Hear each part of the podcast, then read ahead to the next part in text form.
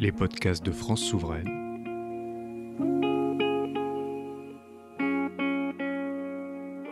Aujourd'hui, David Keila.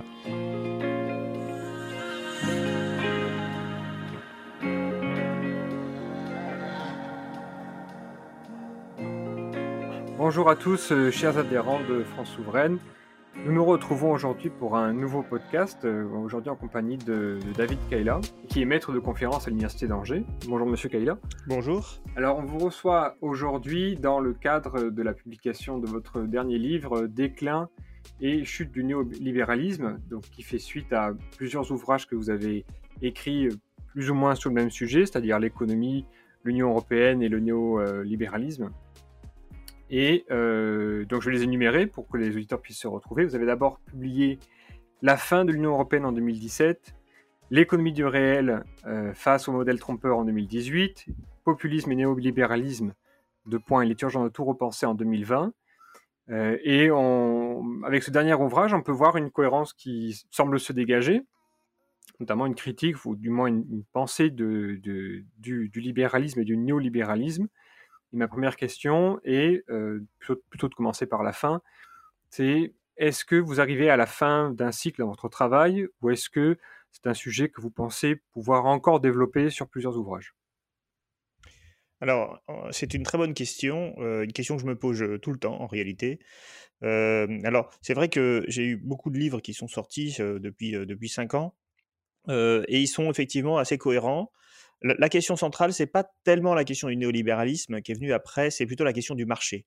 Alors, je suis économiste et j'ai toujours été assez étonné de la manière dont les économistes analysent le marché, c'est-à-dire une vision très mécanique, l'offre et la demande, les prix d'équilibre, qui, à mon sens, oublie tout un ensemble d'autres réalités du marché, notamment les rapports sociaux, voire les rapports de force, et ce que ça implique dans la contradiction qui existe entre laisser, on va dire, les marchés organiser la société et en même temps vouloir gérer cette société de manière démocratique. Et en fait, avec Coralie Delhomme, hein, parce que vous ne l'avez pas cité, mais c'est avec elle que j'ai écrit La fin de l'Union européenne, la réflexion sur l'Europe, c'est une réflexion qui est aussi une question sur la place du marché, parce que en fait, l'Union européenne s'est construite sur la question du marché, d'abord du marché commun, puis du marché unique. C'est d'abord une, institution économique. Et on a bien ce problème de la démocratie qui se pose. Et, en fait, l'entrée par l'Union européenne, c'était une entrée parmi d'autres, par ailleurs. Hein. Il y avait d'autres réflexions que j'aurais pu soulever sur la question des rapports entre démocratie et marché. mais on, on, avait là donc une réflexion qui était, enfin, l'Europe, c'est vraiment un symptôme de cette incapacité qu'ont un certain nombre de responsables politiques et d'économistes de penser en dehors de la boîte, euh, c'est-à-dire de remettre, euh, on va dire, le marché à sa place. Euh, donc, et moi, c'est vraiment en tant qu'économiste que j'ai commencé à réfléchir à ça. Et alors, pour vous répondre plus précisément, oui, la grande question n'est pas terminée. C'est-à-dire que j'ai étudié le marché et l'Europe, j'ai étudié le marché et la société dans l'économie du réel, j'ai étudié le marché et le populisme c'est dans populisme et néolibéralisme. Et là, j'étudie la fin de cette pensée néolibérale, c'est-à-dire une pensée qui met le marché, encore une fois, au centre de, la, régulation de la société. Mais il me manque une dimension que je voudrais vraiment aborder et qui sera sans doute l'objet de mon prochain ouvrage, c'est le marché et l'État et le marché et l'entreprise. plus généralement, les organisations, qu'est-ce que c'est qu'une organisation néolibérale? Et, on voit bien qu'aujourd'hui, l'État n'est plus l'État qu'il était il y a 40 ou 50 ans. On voit bien que la manière de gouverner, elle est totalement différente, et la manière d'organiser même le management dans les entreprises, il est différent aujourd'hui. On parle de New Public Management pour ce qu'ils appellent pour, l'organisation de l'État, mais on parle aussi de, de Lean Management, euh, d'entreprises post-Fordistes ou Toyotisme. Et, et, tout ça me semble être très... Alors, pas directement, mais au moins indirectement euh, lié à mes questions de recherche. C'est-à-dire qu'il y a aussi dans une tentation d'organiser l'État ou d'organiser l'entreprise comme si euh, au sein de l'entreprise il y avait des marchés. Euh, de la même façon, par exemple, à l'université, on va on va facturer des la reprographie universitaire va, nous facturer à nous, facultés d'économie et de gestion, des reproductions de cours. On, fait un TD, on fait des fiches de TD, mais en interne, hein, donc c'est nous-mêmes qui le faisons, mais on le fait comme si on passait par un prestataire extérieur. Cette manière d'organiser les, rapports entre différentes composantes d'une même université sous forme de marché, sous forme de prix, sous forme de facture, c'est pour moi un élément assez important de, de, de, la manière dont aujourd'hui on organise la gestion des entreprises et de l'État. Mais c'est quelque chose que je n'ai pas du tout abordé. Je l'aborde en cours, c'est d'ailleurs particulier parce que c'est au cœur de ma recherche en tant qu'économiste, mais j'en ai encore jamais parlé dans les livres, et donc ça viendra sans doute plus tard. D'accord, donc c'est un sujet qui est amené à être développé une, nouvelle fois, comme vous venez de le dire.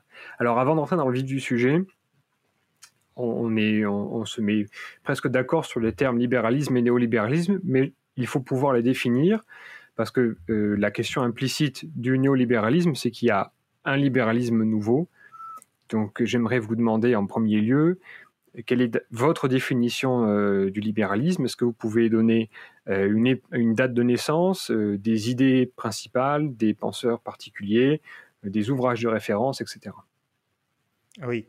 Ben, alors le libéralisme, c'est une pensée typiquement occidentale, française et anglaise, qui naît, on va dire, à la fin de la Renaissance à partir du XVIIe siècle, XVIIIe siècle, avec on, est, à l'époque des grandes découvertes, on est à l'époque de la révolution scientifique, et il s'agit en fait de penser l'individu. fondamentalement, c'est ça le libéralisme. comment est-ce que, est-ce que l'individu existe? Est-ce que finalement l'individu, parce que dans les sociétés dites holistes, l'individu n'existe pas par lui-même. Il existe toujours par rapport à sa fonction sociale.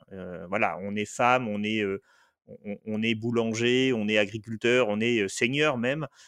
Et, en fait, par le sang, par, par la famille, on doit, ou par le sexe, on doit remplir une fonction et cette fonction nous domine, nous, en tant qu'individu. Donc, en fait, on est un peu nié comme individu.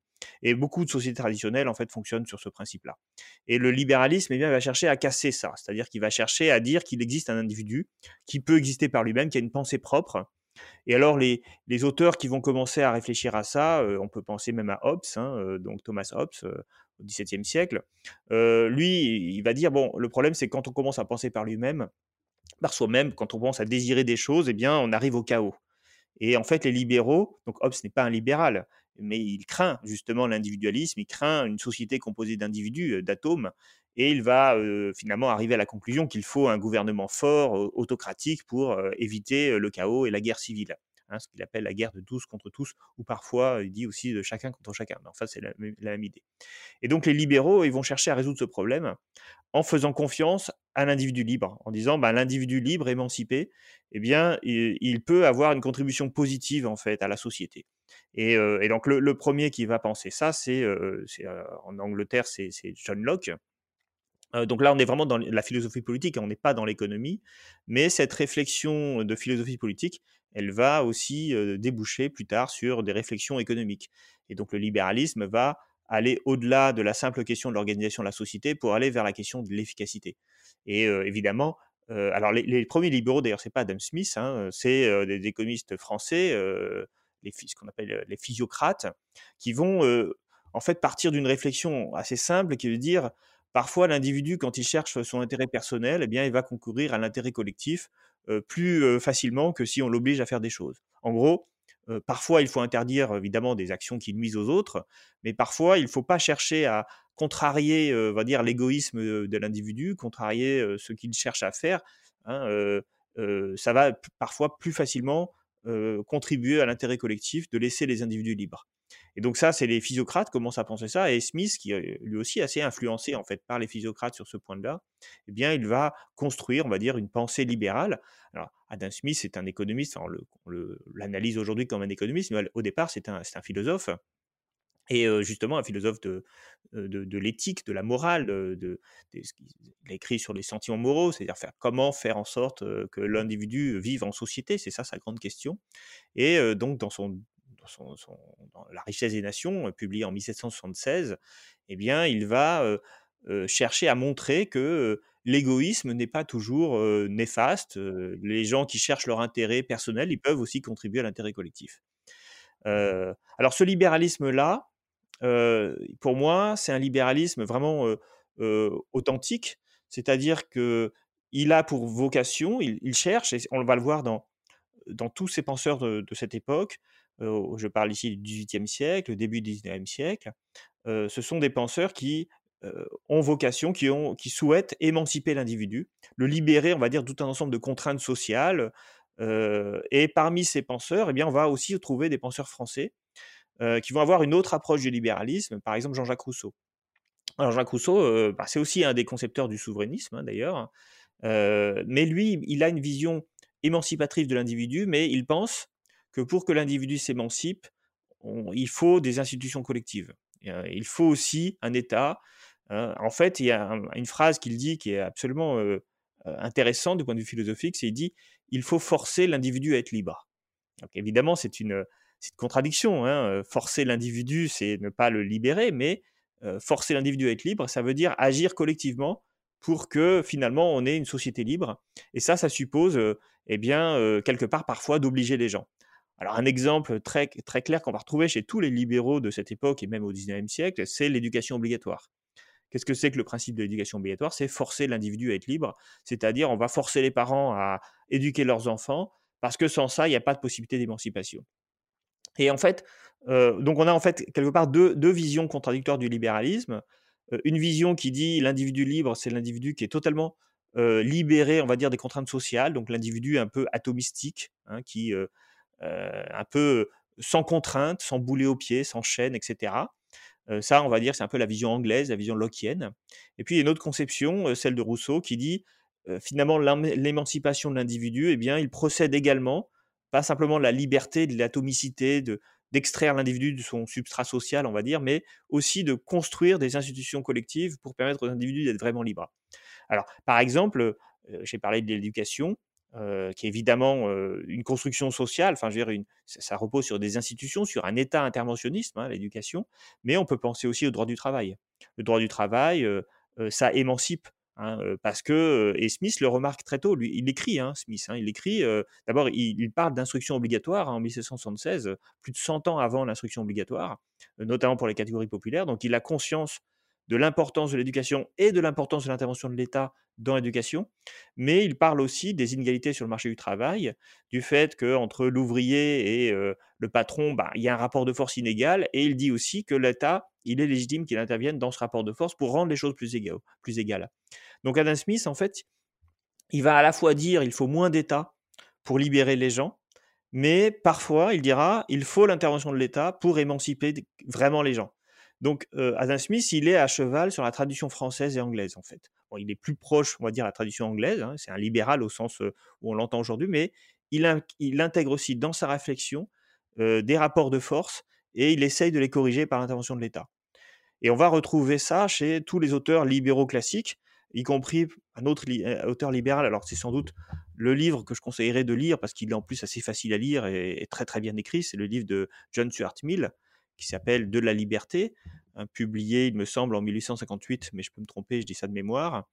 Et ce, livre, il est absolument magnifique. C'est là que euh, Mill explique que bah, il faut obliger les parents à éduquer leurs enfants. Euh, euh, il faut donc il pose un principe de libéral qui est de dire l'État n'a le droit de contraindre que les comportements d'individus qui nuisent à autrui. Ce qu'on appelle le principe de non-nuisance. En gros, j'ai le droit, tant que je nuis à personne, j'ai le droit de d'agir selon mon propre, mon, propre goût en quelque sorte, mes propres désirs. Mais si ce que je fais pénalise mon voisin ou pénalise la société, alors là, on a le droit de m'interdire de le faire. Et c'est très fort comme idée parce que évidemment, on est en pleine société victorienne. Lorsque Mill dit, eh bien, si ça embête personne, on a le droit, on a le droit. finalement, il parle de liberté sexuelle il parle aussi, alors c'est quelqu'un qui, dans son livre, c'est très fort, hein, il est pour l'émancipation des femmes, parce que les femmes n'ont quasiment aucun droit à l'époque. Et puis, il est pour la liberté religieuse, évidemment. il est contre l'interventionnisme qu'il peut y avoir dans les États, dans les autres pays. Par exemple, il dit, quand un pays pratique la polygamie, il, pense, il pense aux Mormons. Bon, eh bien, c'est totalement injustifié de chercher, même si c'est une pratique horrible qui est, délétère pour les femmes, il n'est pas raisonnable, il n'est pas libéral d'aller monter une armée, faire une expédition punitive pour obliger ce pays à adopter les mœurs que nous on a. il est pour la, dépénalisation des drogues et notamment, alors bien sûr avec des protections, c'est-à-dire il faut que les gens soient informés, il faut que les mineurs ne puissent pas acheter de la drogue, mais voilà, donc c'est vraiment il pousse le libéralisme jusqu'au bout et on voit que c'est un libéralisme qui a pour vocation l'émancipation de l'individu. Donc ça c'est pour le libéralisme, on va dire classique. Et le néolibéralisme, en fait, ça n'a absolument rien à voir avec ce libéralisme. Alors le néolibéralisme. Vous devancez ma question. J'allais vous poser la question sur le néolibéralisme. voilà, non mais pardon, je fais. Allez, allez-y, allez-y, je vous en prie, allez-y. Mais euh, oui, donc le libéralisme, c'est ça. Donc le, néolibéralisme, eh bien, euh, c'est une pensée qui est d'abord économique, c'est-à-dire qu'elle vise pas à émanciper les individus, c'est pas une, réflexion sur euh, voilà sur, sur, sur l'émancipation, c'est vraiment une réflexion sur le rapport de l'État et du marché. Alors, déjà, dès qu'on parle de marché, on, restreint hein, le, libéralisme à ce qu'on appelle, ce qu'on appelle le libéralisme économique. On ne parle pas ici de... Il y, a quelques, dans, les textes des néolibéraux, il y a toujours un couplet sur la liberté, sur la démocratie, des choses comme ça, mais en fait, ce n'est pas du tout le cœur de leur problème. Le problème des néolibéraux, donc, c'est un collectif de penseurs, d'intellectuels qui, qui, se retrouvent dans les années 30, dans différentes occasions. Alors, le, le colloque le plus connu, c'est le colloque Lippmann, Walter Lippmann, hein, qui est organisé à Paris en 1938, dans lequel on va retrouver euh, Hayek, on va trouver Mises, et, c'est le colloque qui va euh, servir de base ensuite à construire ce qui va s'appeler, euh, ce qui va être le, think tank, on va dire le laboratoire de pensée le plus influent de la deuxième moitié du XXe siècle, qui est la Société du Mont Pèlerin. Et la Société du Mont Pèlerin, c'est vraiment l'endroit où vont se retrouver tous les néolibéraux d'après-guerre, c'est Hayek qui va en être le président pendant les, les, 20 premières années à peu près, jusqu'en, je crois jusqu'en 62, donc 47-62, on fait la différence, c'est plutôt 15 ans. Mais c'est vraiment lui qui va lancer le processus. On va retrouver dans la Société du Mont Pèlerin Milton Friedman, on va retrouver des, néolibéraux allemands qu'on appelle des ordolibéraux comme Wilhelm Röpke, Rustov, etc. Enfin, beaucoup de, gens qui vont être très influents dans l'après-guerre. Et donc, ces gens qui se rencontrent, ils ont un problème. Euh, le problème, euh, on est dans les années 30, c'est évidemment la crise économique qui sévit, euh, mais ça va même au-delà de ça. C'est-à-dire que la crise économique, elle a déjà montré que enfin dire, le, laisser-faire ne fonctionnait plus. or, les libéraux du 19e siècle, c'était des laissés-fairistes. Ils disaient l'État ne doit pas s'occuper des affaires économiques parce que l'économie fonctionne toute seule. pour les libéraux, le marché, c'est une institution naturelle qui, qui fonctionne toute seule. Euh, la concurrence, c'est quelque chose de naturel. Quand l'État intervient, pour les libéraux, il va toujours dénaturer en fait cette naturalité du marché, il va toujours euh, en changer les résultats. Donc les libéraux du 19e siècle étaient laissés-fairistes. Et le laisser-faire, eh bien, on voit bien, après la crise de 29 aux États-Unis, que ça ne fonctionne plus. Donc déjà, ça, c'est un premier problème. Après, il y a d'autres problèmes qui vont se poser, euh, qui sont le problème politique. le libéralisme n'est plus du tout dans l'air du temps. Dans les années 30, on voit donc apparaître, enfin se renforcer même les, communistes d'un côté et puis les fascistes ou les nazis de l'autre. et donc le, penser que au moment de la Seconde Guerre mondiale, l'Italie est fasciste, l'Espagne est fasciste, l'Allemagne est nazie, l'Europe de l'Est, il n'y a aucun pays qui est libéral. Si on regarde nos voisins, il n'y a pas beaucoup de démocratie libérale. Et quand la France tombe en 40, eh bien, il reste plus grand-chose. De, le seul pays qui résiste et qui reste libéral, je ne vais pas parler de Portugal aussi, qui est fasciste, hein, quasiment, c'est le, Royaume-Uni. tout le reste été conquis par les armes ou conquis par les urnes par les forces fascistes. Et donc, donc là, les libéraux des années 30, ils voient bien cette montée du fascisme. Et puis, bien sûr, ils voient aussi la montée du communisme de, l'autre côté. Alors, à l'époque, c'est que l'Union soviétique, mais bientôt, ça va prendre la moitié de l'Europe. Et, et, puis, et puis, finalement, il y a aussi un autre problème, c'est le problème social. le libéralisme, il bute sur la question sociale. C'est-à-dire qu'il ne peut pas être justifié politiquement il ne donne pas au, minimum aux, familles, aux, personnes qui sont dans un système libéral, de quoi manger, de quoi vivre. et, et, ça, ça commence à peser, on va dire, sur le libéralisme. Finalement, les, pays les moins libéraux sont aussi les pays parfois où les conditions sociales de la classe ouvrière est la meilleure. Et donc ça, ça, ça finit par poser problème. Donc en fait, ils essayent de repenser le libéralisme, d'où le terme néolibéralisme. Ils essayent de se dire peut-être qu'on s'est trompé quelque part, peut-être qu'il faut réinterpréter les choses. Alors, ce qu'ils vont faire concrètement, c'est qu'ils vont partir de l'hypothèse, donc différente de celle des libéraux, qui est de dire que le marché est un système naturel. Pour les néolibéraux, le marché, finalement, il a des conditions d'existence et de fonctionnement. il ne veut pas fonctionner toujours tout seul. Alors, l'un des choses qui est au cœur des débats de l'époque, c'est l'altération de la concurrence. Chez les libéraux, la concurrence est quelque chose de naturel. Il suffit d'ouvrir un marché pour que tout d'un coup, on ait plein de producteurs qui produisent en petite quantité.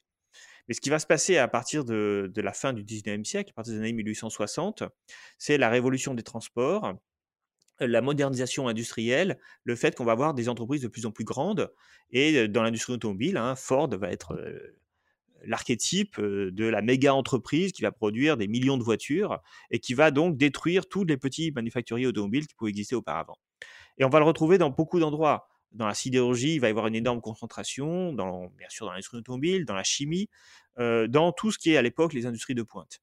Et donc ces concentrations entraînent des monopoles privés. Alors l'un des monopoles privés les plus célèbres du début du XXe siècle, c'est Rockefeller qui contrôlait plus de 90% à la fois de l'extraction, de la transformation et la distribution des produits pétroliers. C'est énorme. Hein. Ça veut dire que si on, en fait, ça, voulait dire qu'on ne pouvait pas développer, on n'avait plus de prix de marché, on n'avait plus de prix libre sur tout un ensemble de, de, productions, et notamment parmi les plus essentielles, parce que le pétrole, bah, encore aujourd'hui, c'est une énergie absolument indispensable. Et donc les, libéraux commencent à comprendre que le marché, comme étant naturellement en concurrence, ça ne marche pas. Donc il va y avoir des responsables politiques hein, qui vont faire des lois pour réguler la concurrence. Et c'est là que les néolibéralismes se démarquent du libéralisme. Pour le libéraux, la concurrence est naturelle, pour les néolibéraux, la concurrence est construite, ou en tout cas elle est contrôlée et régulée par, par l'État. Et d'ailleurs, à partir du, quand, des néolibéraux vont inventer des autorités de régulation de la concurrence ou tout un ensemble de choses. Un, autre problème qui pose problème aux, autre chose qui pose problème aux libéraux, c'est la fin de l'étalon or. la monnaie est là aussi naturalisée par le fait de l'étalon or. C'est-à-dire qu'en fait, l'or, bah, c'est par définition une, matière première qu'on ne contrôle pas, dont on ne contrôle pas la quantité. Elle est limitée voilà, sur la Terre, et donc il faut qu'on... on ne peut pas produire de l'or, en quelque sorte et donc le système économique libéral, il fonctionnait sur le principe d'état or, ce qui, quelque part, dépolitisait la gestion de la monnaie. Elle était extérieure à tout ce que l'État pouvait faire. après la Première Guerre mondiale, l'état or s'effondre dans de nombreux pays, et en particulier dans les pays européens hein, qui sont en conflit. et puis, dans la crise des années 30, eh bien, d'autres pays, notamment les États-Unis, vont abandonner l'état or. Et, et, donc le problème, c'est que si on abandonne l'état sur quoi repose la monnaie. Et donc ça veut dire que la monnaie doit être une institution publique en quelque sorte, elle doit être construite par l'État. c'est l'État qui doit en déterminer la valeur et qui doit la gérer, puisque c'est plus l'or qui détermine la valeur de la monnaie. Et donc ça veut dire que le principe du laisser-faire là ne peut plus fonctionner.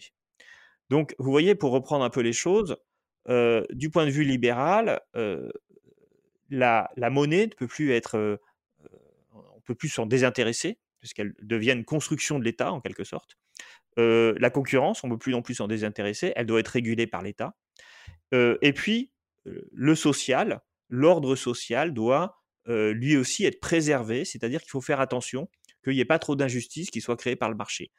et puis, il y a un quatrième pilier, donc moi j'ai représenté ça dans mon, livre par, par un, temple avec des piliers. Alors ces piliers représentent l'action de l'État.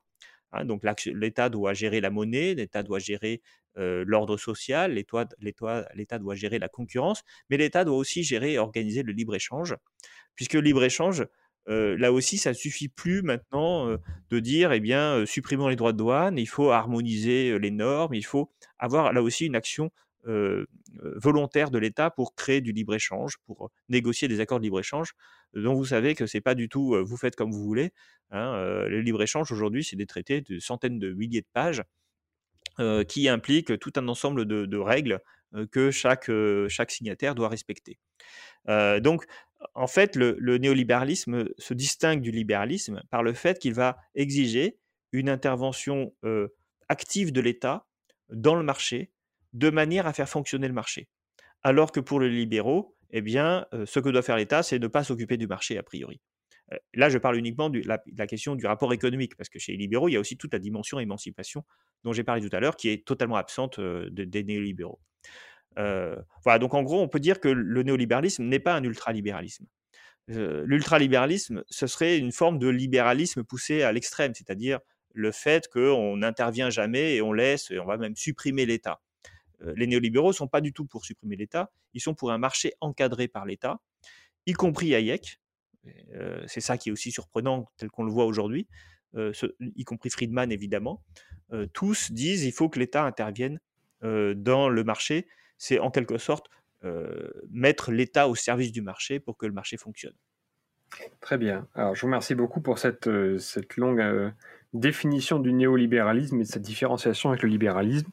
Et je suis heureux que vous arrêtiez maintenant la définition parce que vous vous approchez dangereusement du, prochain sujet que je voulais aborder, qui était donc le premier chapitre de votre livre sur euh, les banques, enfin sur le concept des banques, de la masse monétaire euh, et euh, excusez-moi du, monétarisme, ce que vous appelez monétarisme. Donc ça c'est un, mot nouveau pour moi, pour les auditeurs. Donc je voudrais avoir votre explication sur le fonctionnement des banques Qu'est-ce qu'on entend par masse monétaire? C'est un terme qui revient souvent, qui revient dans votre livre et que vous redéfinissez. Mm.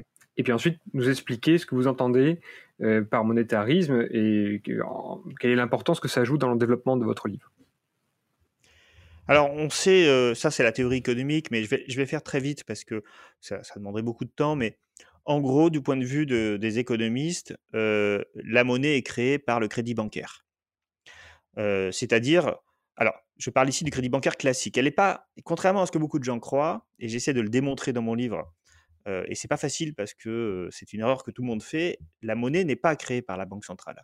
La banque centrale, elle ne crée pas de monnaie, ne serait-ce que parce que, en fait, elle n'est jamais en rapport avec euh, des agents économiques qui sont dans l'ordre de l'économie réelle. C'est-à-dire quand la banque centrale ne fait que gérer les relations entre les banques.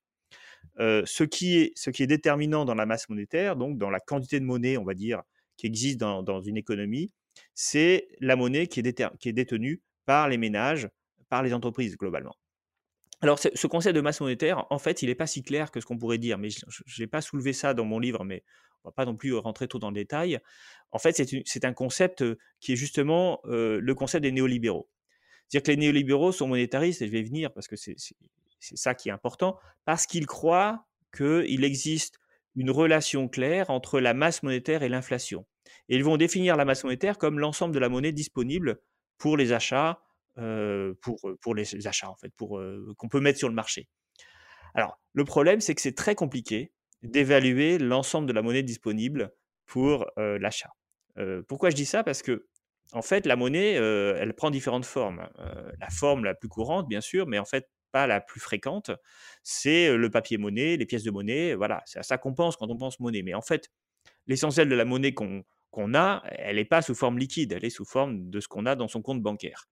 Mais dans son compte bancaire, on a la monnaie sur son livret de compte, mais on peut avoir aussi de la monnaie sur son livret d'épargne, et puis on peut avoir d'autres systèmes d'épargne qui sont pas vraiment de la monnaie, mais qui sont quand même un peu de la monnaie. Et donc le problème, il est que la définition, la limite de ce qu'on appelle la masse monétaire n'est pas toujours très claire. Et, ça, ça fait partie des problèmes qu'on peut avoir en, économie d'un point de vue. Est-ce que, est-ce que ce que vous, alors le livret A, on peut dire oui, c'est la masse monétaire parce qu'on peut le retirer comme on veut, mais si vous avez un plan d'épargne logement, là, les contraintes que vous pouvez avoir pour récupérer votre argent, elles sont plus compliquées. Et, donc, on a une liquidité, ce qu'on appelle une capacité d'accéder à la monnaie, qui est continue en fait. C'est ce qu'on va dire une variable continue, c'est-à-dire que il y a des monnaies qui sont immédiatement disponibles, puis des monnaies, la monnaie qui est un peu moins immédiatement disponible, puis il y a la monnaie qui n'est pas du tout disponible.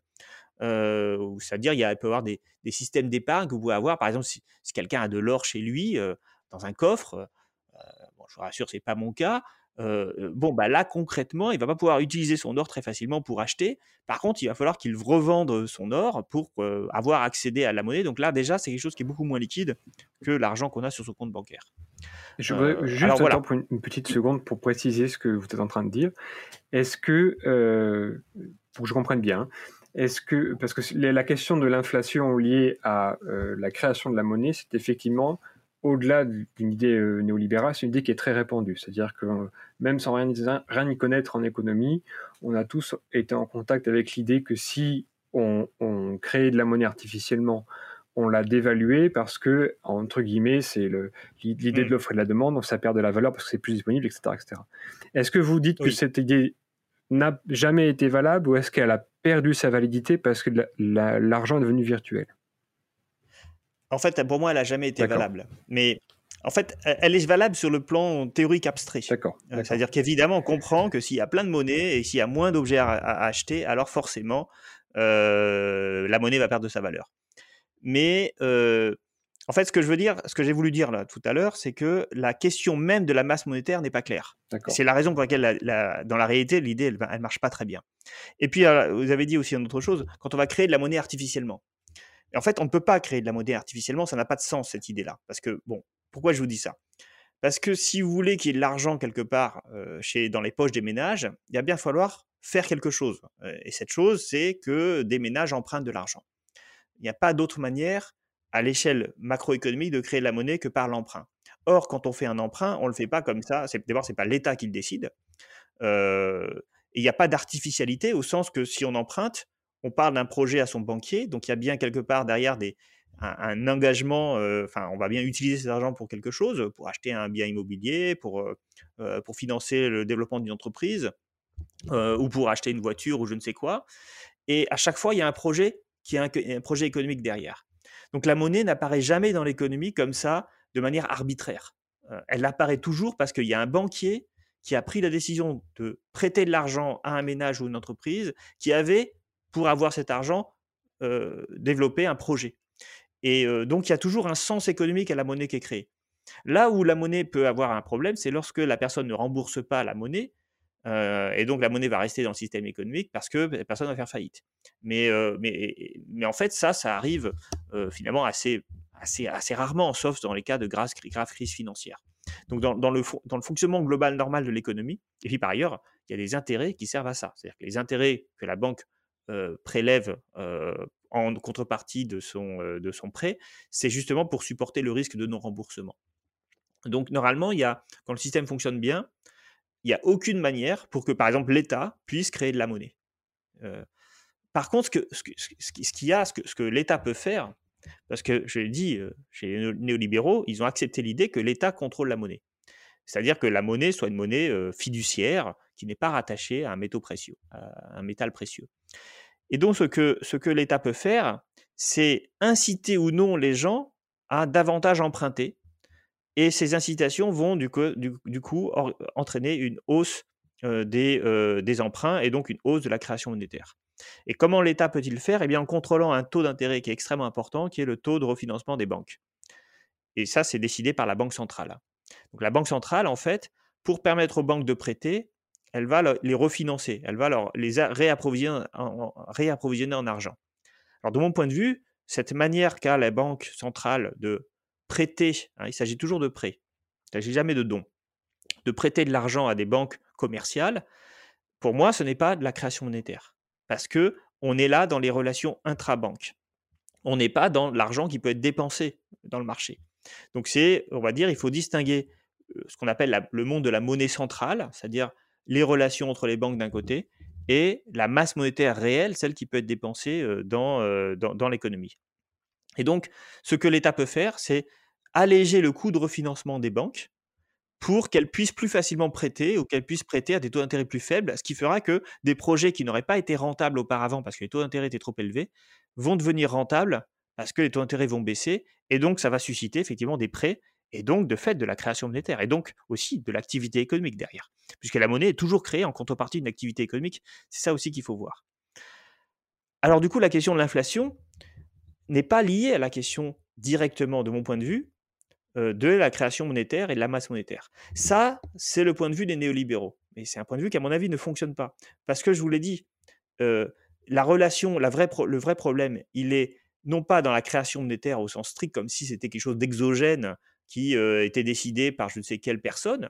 La création monétaire est toujours endogène, c'est-à-dire qu'elle vient toujours des besoins des agents économiques. Or, ces, ces besoins des agents économiques, ils suscitent une activité réelle, une activité de production derrière. Et donc, si la masse monétaire augmente, je sais pas, de 10% par exemple, et que la production, la valeur de la production augmente de 10%, il n'y a aucun problème.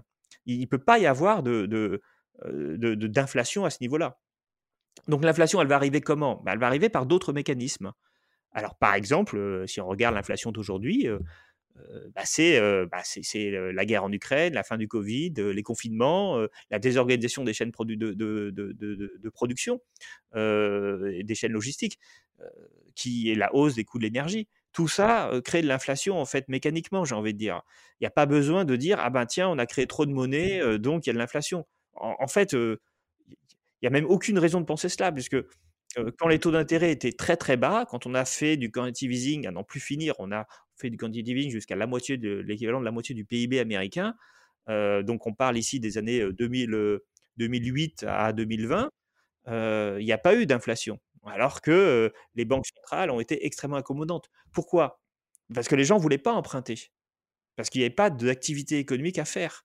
Quand on avait un, un système économique qui ne fonctionne pas très bien, on n'a pas besoin d'emprunter, même si les banques sont bourrées d'argent, vous pouvez donner tout l'argent que vous voulez aux banques. Si derrière, il n'y a pas un ménage ou une entreprise qui veut emprunter parce qu'elle a des projets d'achat ou des projets d'investissement, il ne peut pas y avoir de création, de, création, monétaire et donc il ne peut pas y avoir non plus d'inflation.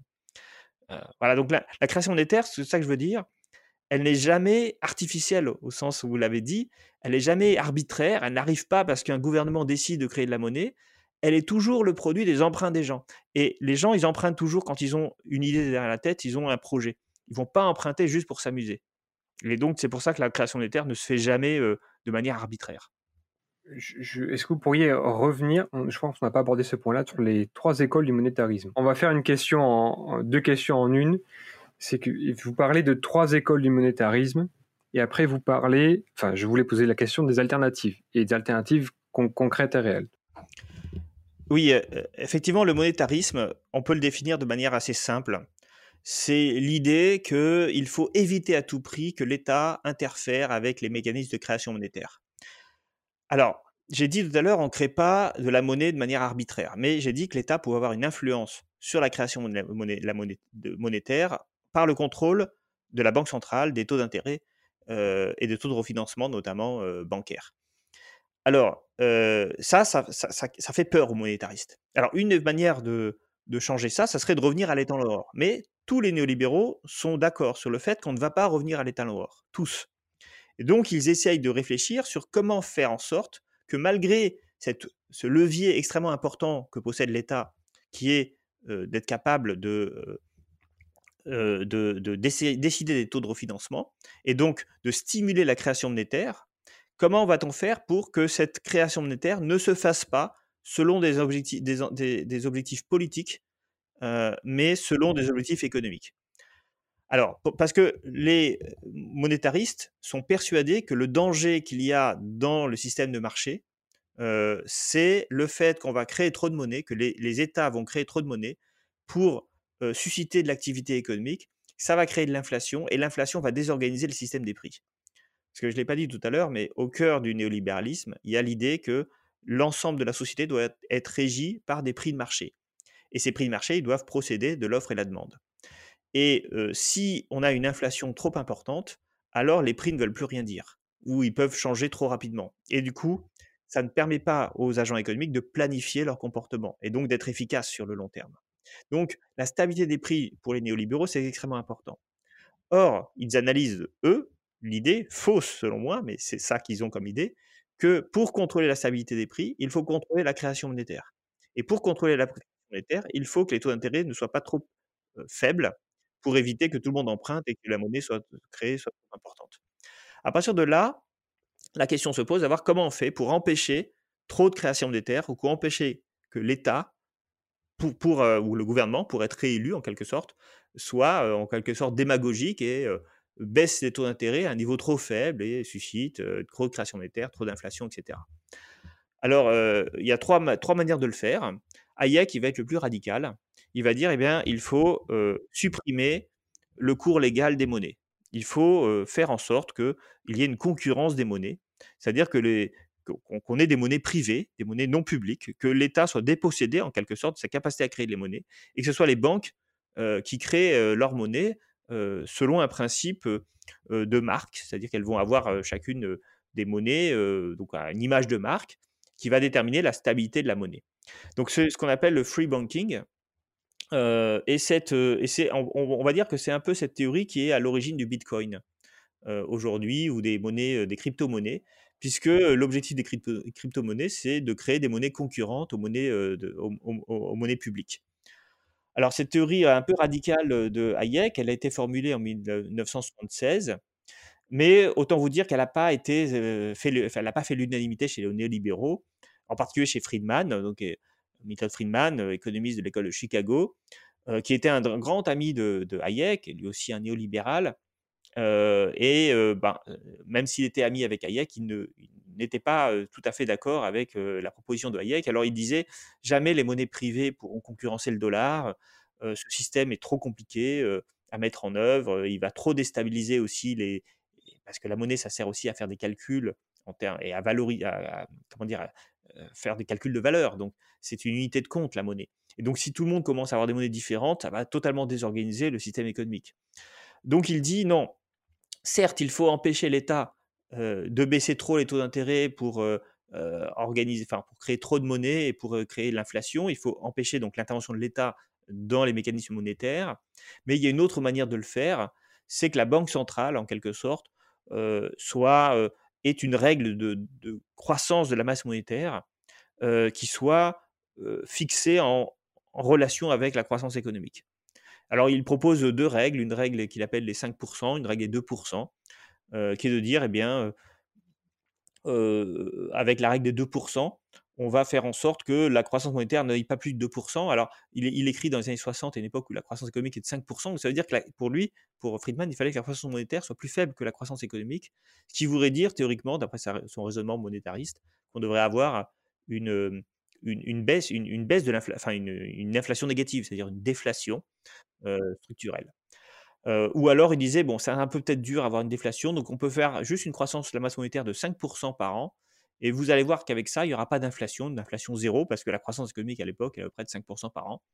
voilà, donc ça, c'est la deuxième école, l'école monétariste de Friedman. Et puis il y a une troisième école, qui est la moins satisfaisante du point de vue théorique, mais en fait la plus satisfaisante du point de vue pratique, qui est l'école de Ludwig Erhard, Erhard, pardon, Erhard qui est, qui est le ministre des Finances, le ministre de l'économie de l'Allemagne d'après-guerre, et qui lui a conçu, donc il a participé à la création de la Bundesbank, et il a décidé que la Bundesbank devait avoir un statut d'indépendance totale vis-à-vis de l'État et un mandat exclusivement orienté sur la stabilité des prix. Et finalement, c'est ça qu'on a fait concrètement. C'est-à-dire que évaluer la croissance monétaire, comme le proposait Friedman ou Robke, d'ailleurs, qui a dit un peu la même chose dans les années 20 ou 30, c'est trop compliqué parce que, encore une fois, on, a du mal à déterminer la, masse monétaire, en fait. C'est pas, pas simple, c'est un peu flou. et eh bien, plutôt que de faire ça, il faut donner un mandat clair à la Banque centrale. donc, c'était le mandat de la, Bundesbank, c'est devenu le mandat de la BCE, qui est l'objectif de stabilité des prix, avec l'impossibilité pour tout gouvernement d'empiéter sur, sur l'autonomie, l'indépendance de la Banque centrale. Et ça, c'est le mécanisme des, actuel. C'est-à-dire que finalement, tous les néolibéraux se sont en quelque sorte conformés à cette troisième école, cette troisième manière de faire, qui, est, qui, est, de déléguer tout le pouvoir de, régulation monétaire à une banque centrale avec indépendante de, de l'autorité politique. Et la Banque centrale, dans ce cadre-là, eh bien, elle n'a qu'un levier, en fait, a priori, pour agir, c'est le levier des taux d'intérêt qu'elle doit mettre au niveau qui stabilise l'inflation. C'est-à-dire que s'il y a de l'inflation, eh bien, elle augmente les taux d'intérêt pour casser l'inflation, parce que ça fait baisser la masse monétaire, la création monétaire, d'après les, monétaristes. Très bien. Alors, quelle alternative, pardon? Excusez-moi, allez-y. Ben oui, mais l'alternative à ça, c'est bah, l'inverse du coup. C'est de dire, il est légitime que le gouvernement intervienne dans la politique monétaire. Et ça, ça, j'ai envie de dire que ça, ça a été toujours la pratique des gouvernements jusqu'au néolibéralisme des années 80. Euh, alors, sauf en Allemagne, euh, mais euh, en fait, même les économistes ont pensé qu'il bah, y avait des complémentarités entre la politique budgétaire et la politique monétaire, par exemple. La politique budgétaire, c'est les dépenses publiques. quand on est en situation de crise économique, eh ben, on va augmenter les dépenses publiques pour faire ce qu'on appelle les plans de relance. ça augmente la demande d'entreprise, ça augmente l'embauche et ça permet de relancer l'économie. et donc, quand on fait ça, bah, évidemment, c'est un peu bête que la Banque centrale décide, au nom de la lutte contre l'inflation, d'augmenter les taux d'intérêt, parce que ça, ça a un effet récessif. donc, les économistes ont, depuis très longtemps, en fait, c'est ce qu'on appelle les économistes keynésiens des années 60-70, hein, essayé de combiner les politiques monétaires avec les politiques budgétaires de manière à aller dans le même sens. Et ça, ça veut dire qu'il ne faut pas que la politique monétaire soit indépendante de la politique budgétaire et donc de l'État. Et, euh, en fait, euh, donc, ce qui n'est pas monétariste, c'est tout, type d'intervention qui peut être faite euh, par l'État ou par les gouvernements dans la politique monétaire. Après, il y a un autre aspect d'alternative, c'est ça qu'on va voir maintenant sans doute, c'est les politiques qu'on a menées de quantitative easing, qui ne sont pas des politiques monétaristes. Parce que l'idée, c'est d'augmenter l'inflation, d'après les, banques centrales, ou de relancer, de sauvegarder les, les, économies des pays, des États, en baissant les taux d'intérêt. Donc, on va y revenir peut-être après, mais tout ce qui est politique du quantitative easing, par définition, n'est pas monétariste du tout, puisqu'il s'agit de mettre la Banque centrale au service des, des, financements publics, en fait. Hein.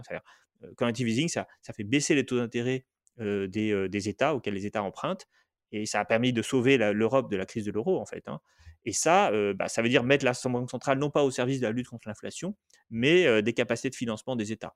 Et donc ça, quand on met la Banque centrale au service d'autre chose que l'inflation, ben, on s'écarte du dogme monétariste. Alors, bah, merci beaucoup déjà d'avoir parler de l'opposition aux, trois écoles monétaristes dont nous avons parlé. Euh, donc effectivement, vous introduisait le prochain sujet, puisque je voulais parler de régulation de l'économie.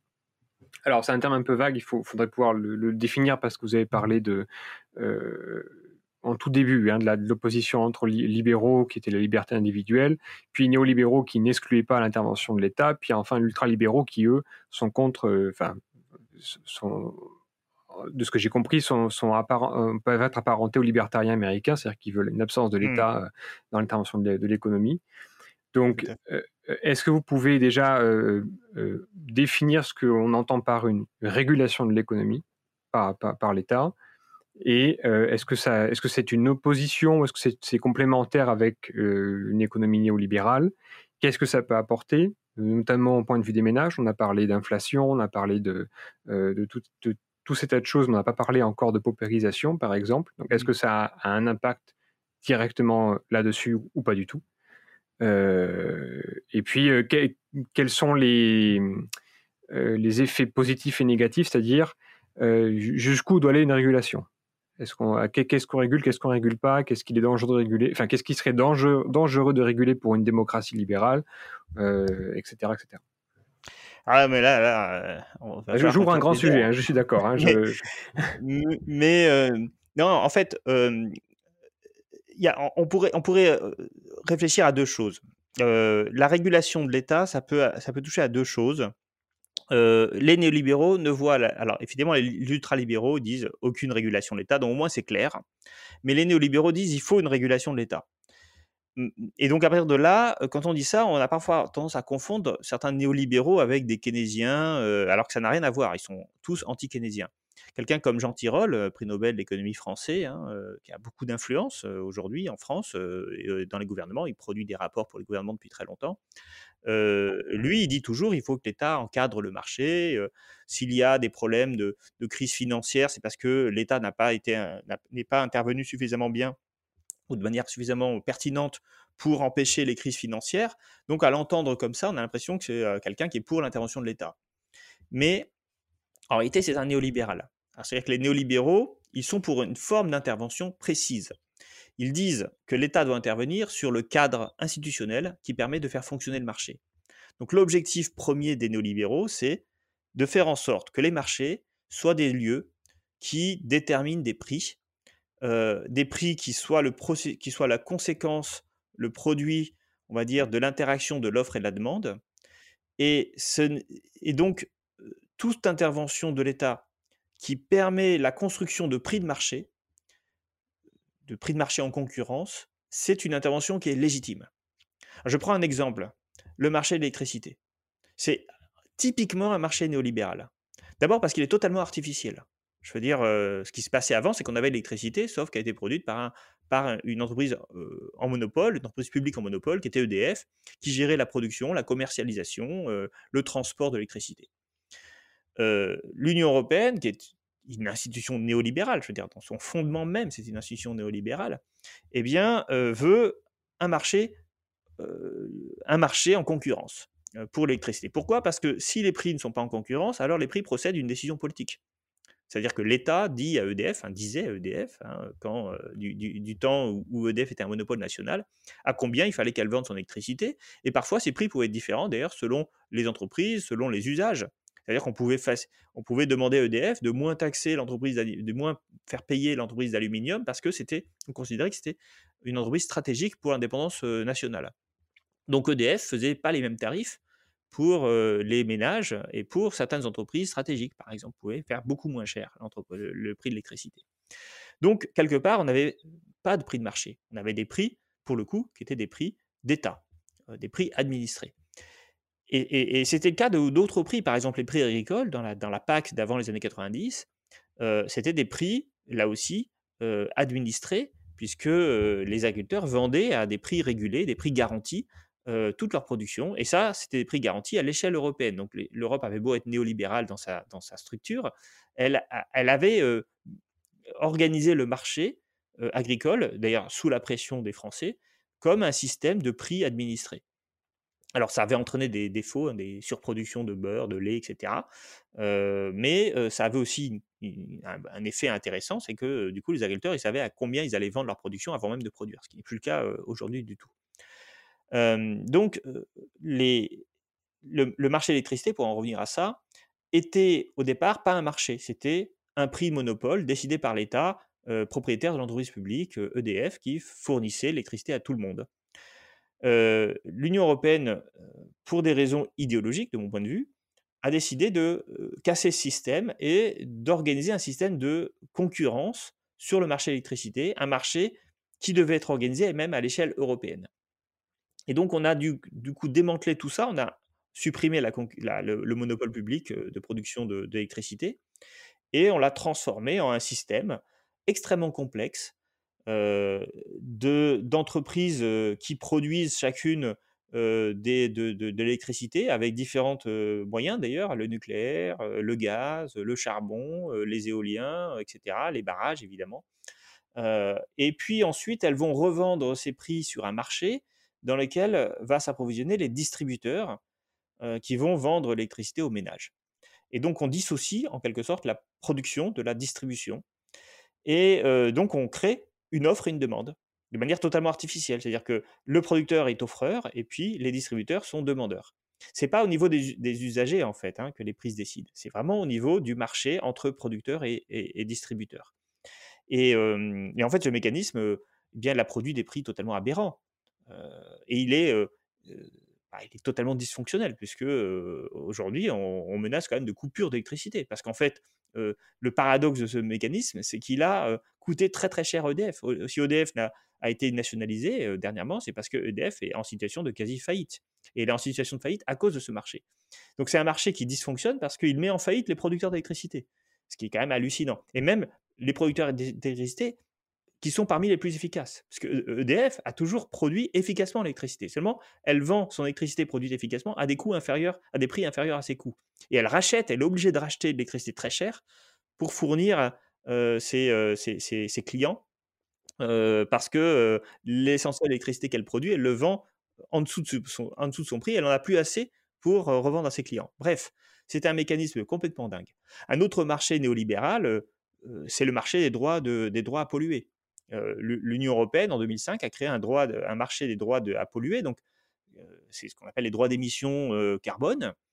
Et, donc là aussi, c'est un marché qui est construit de manière artificielle. Personne veut acheter ou vendre de, des, droits d'émission de carbone.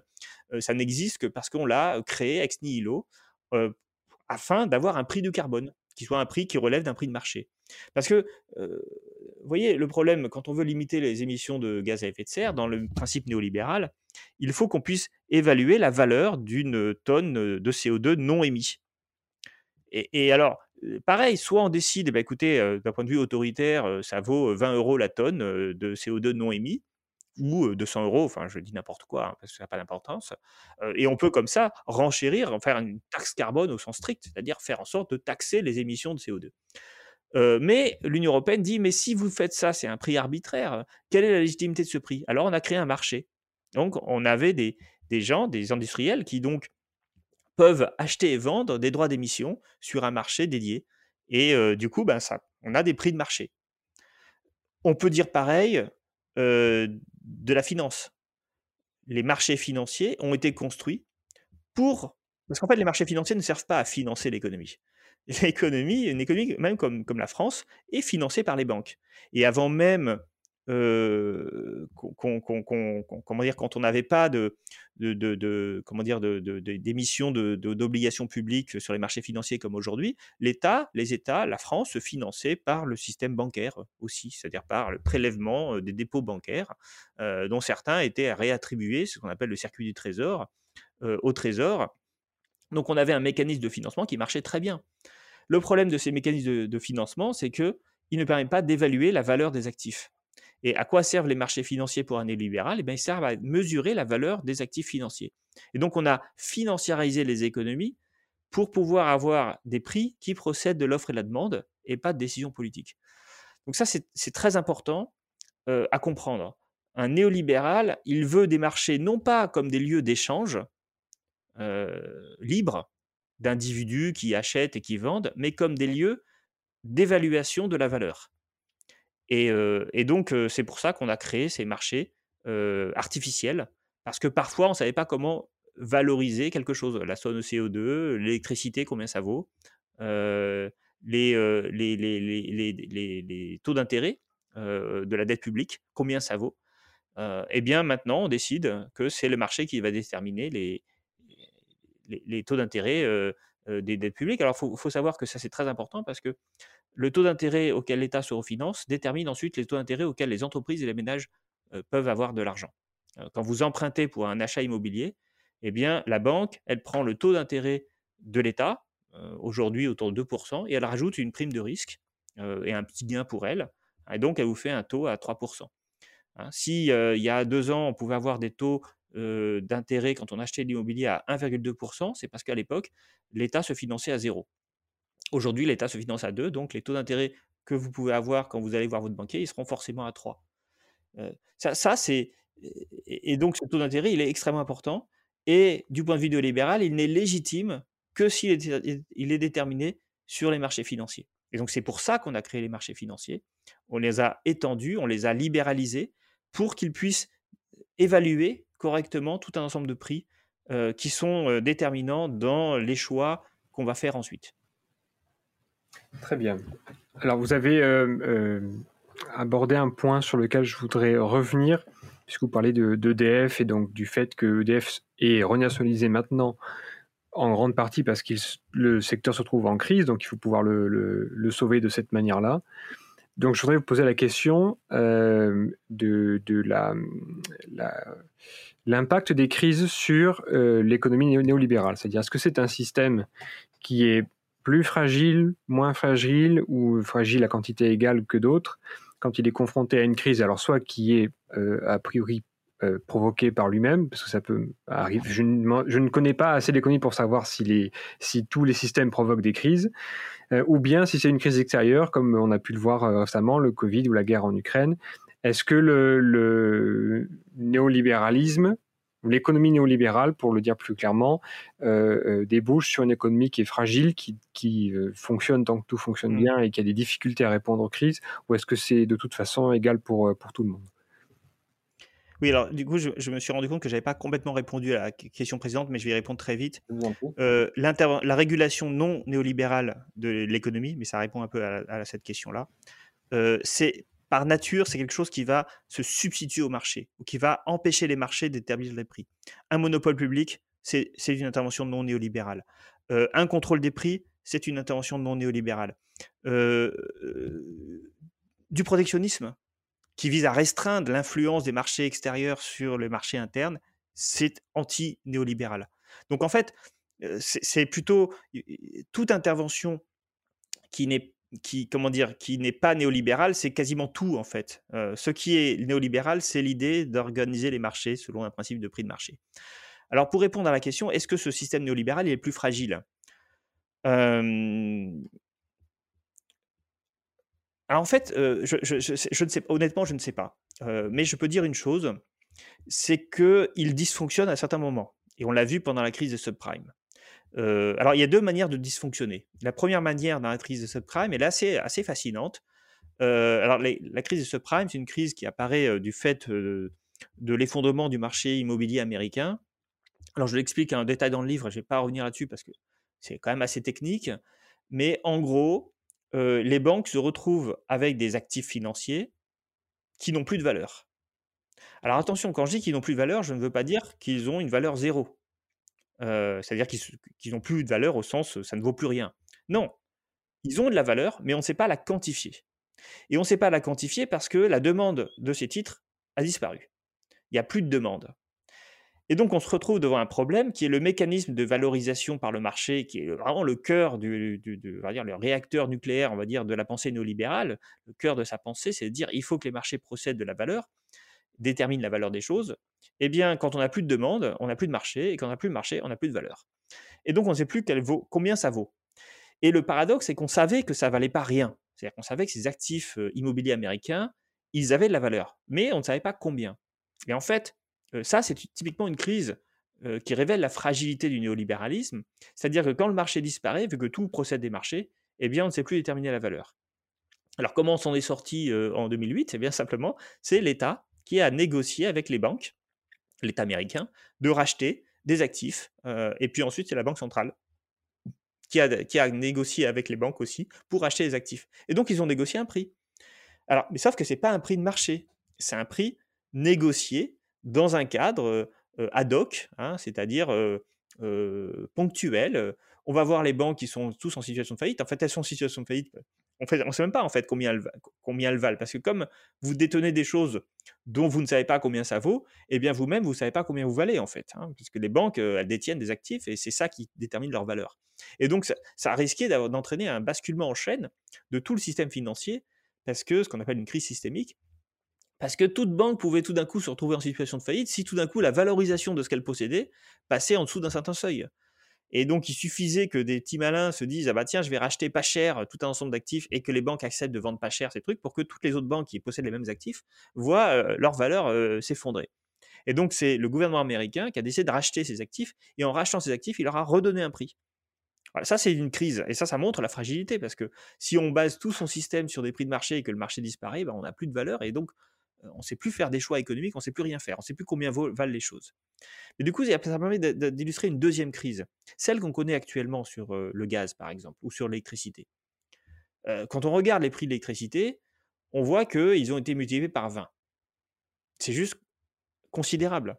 Pourquoi d'ailleurs ils ont été multipliés par 20 Parce que l'électricité, c'est typiquement un bien absolument indispensable et qui ne... comment dire, qui, qui, est mis aux enchères en fait.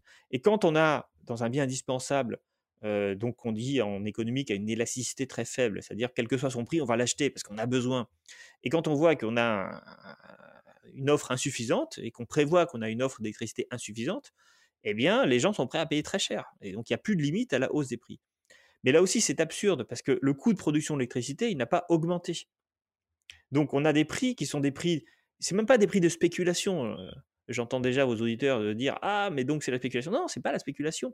C'est qu'il y a des gens qui sont prêts à payer très très cher le kilowattheure parce qu'ils en ont absolument besoin. Ah donc c'est pas la spéculation.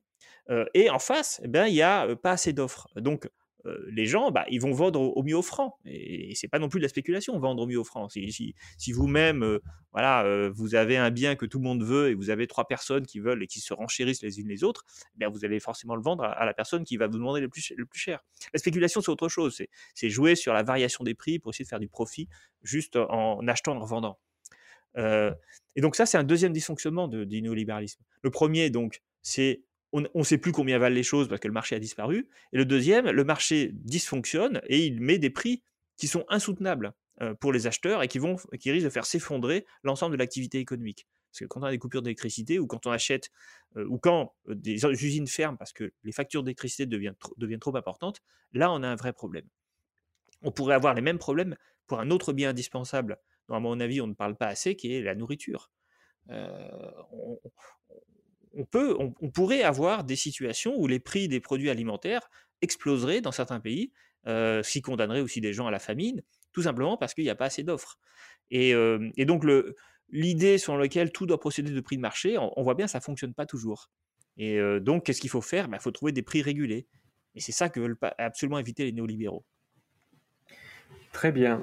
Alors nous allons terminer sur une dernière question. Après avoir commencé par la fin, je vais finir par le début. Je vais reprendre une idée dans votre introduction qui est que euh, vous, ne prédisez pas en fait la fin du néolibéralisme, mais vous essayez de, tirer le raisonnement jusqu'au bout d'une fin du néolibéralisme.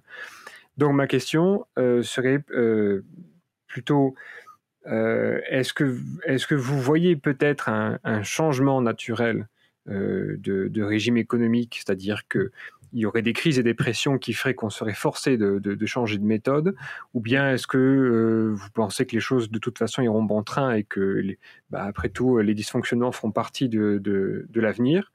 Euh, est je, vous fais, faire de la politique fiction, je suis désolé, mais, mais qu'est-ce que, qu'est-ce que vous semble être le scénario le plus envisageable euh, soit en faveur du néolibéralisme, soit en sa, en sa défaveur, et peut-être, pour reprendre votre titre, son déclin et sa disparition. Bah, en fait, vous ne me demandez pas de faire la politique fiction, parce que c'est ce que je fais déjà dans le bouquin, parce que toute la conclusion euh, euh, est centrée sur cette grande question. c'est vrai que le livre, il, il prend parti, il dit, c'est un peu un raisonnement par l'absurde, essayons de réfléchir sur ce qui pourrait se passer ou ce qui pourrait être déterminant dans la fin du néolibéralisme. Donc ce que je dis, c'est que pourquoi le néolibéralisme pour moi il est fini? C'est à cause de la crise des subprimes et à cause du fait que maintenant, euh, l'un des prix les plus importants en économie, qui est le coût du capital, c'est-à-dire les taux d'intérêt, le coût de l'argent pour les gens, n'est plus laissé au marché. Et s'il n'est plus laissé au marché, c'est parce que on ne peut pas faire autrement. On ne peut pas faire autrement. Les, banques centrales ne peuvent pas se désintéresser des taux d'intérêt. Parce que si elles laissent les marchés décider des taux d'intérêt, alors la Grèce fait faillite, l'Italie fait faillite, et tout le système financier s'écroule. et donc, malgré leur... et c'est ça qui est amusant, que je trouve, enfin amusant vu de l'extérieur, si vous voulez, ironique un peu, c'est que les banques centrales ont toutes adopté dans les années 2000 les préceptes du monétarisme. Il faut surtout pas intervenir de manière politique sur la création monétaire, il faut réguler les taux d'intérêt pour réguler l'inflation. Donc ça, c'était à doxa, on va dire. Et dans la pratique, eh bien, elles ne peuvent pas faire ça. Elles ne peuvent pas se désintéresser des, taux d'intérêt auxquels les États empruntent. Elles ne peuvent pas se désintéresser de la faillite de la Grèce. elles ne peuvent pas se désintéresser de la faillite de l'ensemble des systèmes, bancaires. Donc, elles ont repris le contrôle. Et ça, c'est contradictoire avec toute la théorie monétariste, avec toute la théorie néolibérale. Ce que je veux dire, c'est qu'aujourd'hui, les marchés financiers ne déterminent plus les taux d'intérêt, c'est-à-dire le coût de l'argent. et ça, ça veut dire qu'on a, pour moi, qu'on est sorti du néolibéralisme, puisque le prix le plus important de tous n'est plus entre les mains des marchés. Mais je pense que ça va aller plus loin. Aujourd'hui, et on le voit depuis la fin du Covid, et on le voit avec la guerre en Ukraine, l'un des vrais problèmes, c'est le coût de l'énergie. Et il y a déjà des systèmes de, de discussion. Alors, c'était après que j'ai terminé mon livre, mais ça va complètement dans la suite. C'est que le prix du gaz, euh, est en train d'être rediscuté au, sein des, au, sein des gouvernements des 27, avec euh, d'ailleurs des tensions, parce qu'il y a encore des pays qui sont très attachés au néolibéralisme, comme l'Allemagne, qui a une histoire particulière. Je la raconte aussi dans le livre. L'Allemagne, euh, s'est construite comme l'Union européenne sur le néolibéralisme. Et, et, donc, elle est, elle est très réticente à l'idée de contrôler les prix du gaz. Mais d'un autre côté, on va bien voir que ça va être la seule solution. Et, pareil, je pense qu'on va avoir les mêmes problèmes pour tout un ensemble de prix dont on l'électricité, ça va évidemment arriver, donc tout l'énergie, mais aussi les matières premières. on le voit, pour organiser la transition écologique, il va falloir qu'on ait accès à du lithium ou à du cobalt ou à d'autres métaux rares. Et, donc se pose la question de savoir comment on, s'approvisionne en métaux rares, mais de manière pas trop coûteuse. Donc, on va falloir qu'on construise des mines en Europe, sans doute, des mines qui sont par ailleurs très polluantes et très, très coûteuses, donc euh, ça va pas être facile. Mais on voit bien que si on veut avoir une économie qui soit capable de gérer la rareté et la pénurie, parce que c'est moi, c'est ce que je pense être devant nous. Alors bien sûr, là, on est dans la fiction, on n'est pas encore dans la pénurie réelle hein, aujourd'hui, hein mais on va peut-être le devenir, y arriver.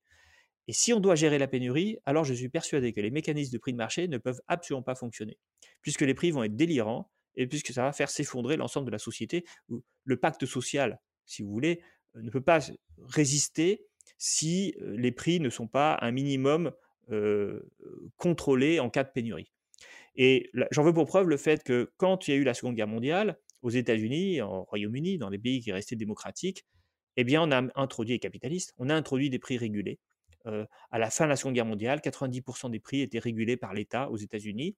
Et on a gardé d'ailleurs ce mécanisme de prix régulé pendant très longtemps après, après la Seconde Guerre mondiale parce que c'était bien pratique.